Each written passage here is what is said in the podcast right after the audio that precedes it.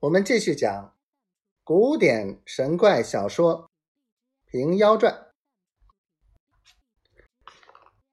员外就在铺内取银十两送与二位，钱当酒饭，没事回来再当酬谢。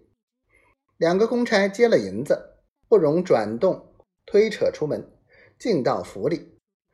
知府正等着新交，见拿到了胡员外，便把城楼上设下酣歌，伺候焦员外说出勇儿并酣歌对答不明，要勇儿出来审问的情由说了一遍。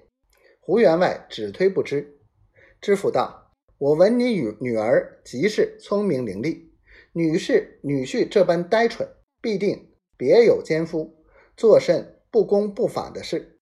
你怕我难为他说出真情，一意藏在家中，反来遮掩。”焦员外跪在那边插口道：“若在你家，快把他出来，救我儿子性命。”胡员外道。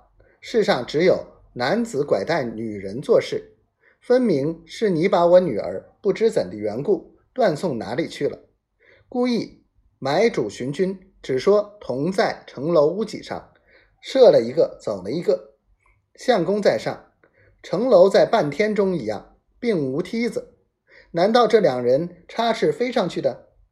若果同在上面时，怎的娃也不想，这般逃走的快？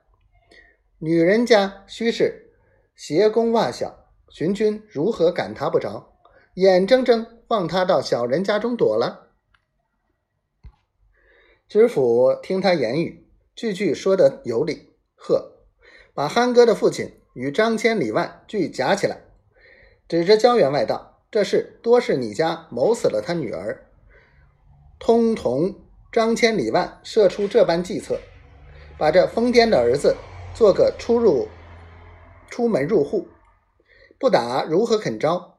贺将三人重重拷打，两边工人一同动手，打得皮开肉绽，鲜血淋漓。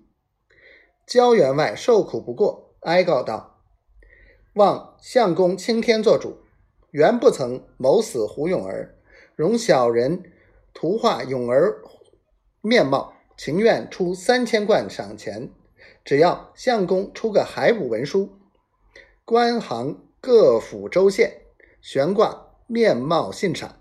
若永儿端的无消息，小人情愿抵罪。知府见他三个苦死不招，先自心软。况间胡员外也淡淡的不口紧要人，便道：“这也说的是，